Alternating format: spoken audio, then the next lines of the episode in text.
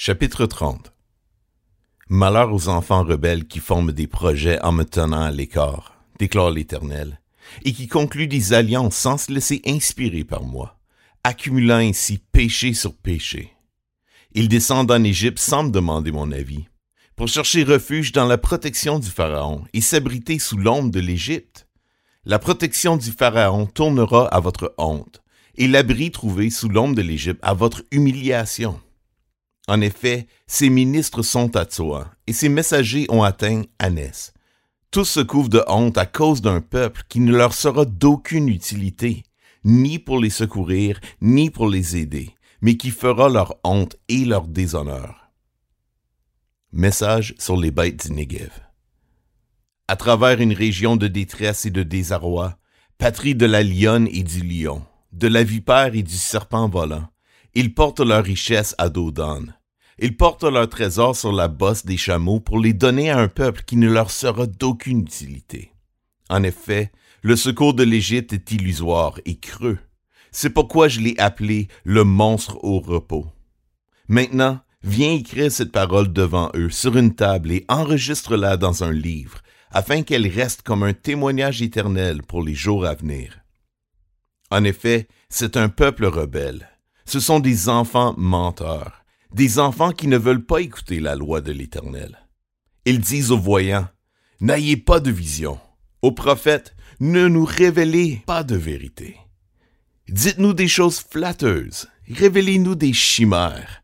Détournez-vous du bon chemin, écartez-vous du bon sentier, cessez de nous confronter au Saint d'Israël. C'est pourquoi voici ce que dit le Saint d'Israël. Puisque vous rejetez cette parole, puisque vous placez votre confiance dans l'exploitation et la perversion, et les prenez pour appui. Cette faute sera pareille, pour vous, à une fissure menaçante qui grossit dans une haute muraille et dont l'écroulement arrive tout à coup, en un instant. Elle se brise comme un vase en terre, cassé sans ménagement, et l'on ne trouve aucun morceau, parmi les débris, pour aller prendre du feu au foyer ou puiser de l'eau à la citerne. En effet, voici ce qu'avait dit le Seigneur, l'Éternel, le Saint d'Israël. C'est dans le retour à moi et le repos que sera votre salut. C'est dans le calme et la confiance que sera votre force. Mais vous ne l'avez pas voulu. Vous avez dit, non, nous nous enfuirons à cheval. Voilà pourquoi vous vous enfuirez nous monterons des chevaux rapides. Voilà pourquoi vos poursuivants seront rapides. Un millier fuira à la menace d'un seul.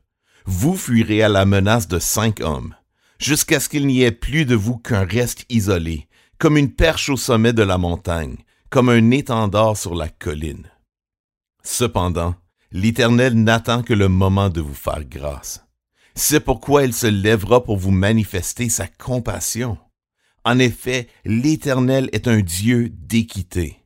Heureux tous ceux qui comptent sur lui. Oui, un peuple habitera encore à Sion, à Jérusalem. Tu ne pleuras plus. Il te fera grâce quand tu crieras. Dès qu'il aura entendu, il te répondra. Le Seigneur vous donnera du pain quand vous serez dans la détresse et de l'eau au milieu de l'oppression. Ton maître ne se cachera plus et tes yeux le verront. Tes oreilles entendront dire derrière toi, Voici le chemin à prendre, marchez-y. Quand vous irez à droite ou quand vous irez à gauche. Vous considérerez comme impur l'argent qui recouvre vos sculptures sacrées et l'or dont elles étaient plaquées. Tu disperseras leurs débris comme un linge souillé. Dehors, leur diras-tu alors il arrosera de pluie la semence que tu auras mise en terre, et le pain que produira la terre sera savoureux et nourrissant. Ce jour-là, tes troupeaux brouteront dans de vastes pâturages. Les bœufs et les ânes qui labourent la terre mangeront un fourrage salé, qu'on aura étalé avec la fourche et la pelle. Sur toute haute montagne et sur toute colline élevée, il y aura des canaux, des courants d'eau, le jour du grand massacre, lorsque les tours s'écrouleront.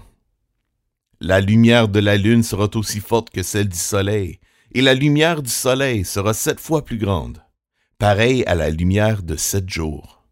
le jour où l'Éternel soignera les fractures de son peuple et guérira ses blessures. L'Éternel arrive de loin. Sa colère est ardente, elle pèse lourdement. Ses lèvres sont pleines de fureur et sa langue est comme un feu dévorant. Son souffle est pareil à un torrent qui submerge tout jusqu'à la hauteur du cou. Il passera les nations au crible de la destruction. Il passera au mâchoire des peuples le mort de l'égarement. Vous chanterez comme la nuit où l'on célèbre la fête. Vous aurez le cœur joyeux, comme celui qui marche au son de la flûte, pour aller à la montagne de l'Éternel, vers le rocher d'Israël. L'Éternel fera retentir sa voix dans toute sa majesté. Il montrera son bras prêt à frapper à cause de l'ardeur de sa colère, au milieu de la flamme d'un feu dévorant, de l'inondation, de la tempête et des pierres de grêle. À la voix de l'Éternel, l'Assyrien tremblera. L'Éternel le frappera à coups de bâton, et à chaque coup de bâton qui lui est destiné et que l'Éternel fera tomber sur lui, on entendra les tambourins et les harpes. C'est ouvertement que l'Éternel combattra contre lui. Depuis longtemps le bûcher est prêt, et c'est pour le roi qu'il a été préparé. C'est un endroit profond et large. Son bûcher est composé de feu et de beaucoup de bois. Le souffle de l'Éternel l'enflamme comme un torrent embrasé de soufre.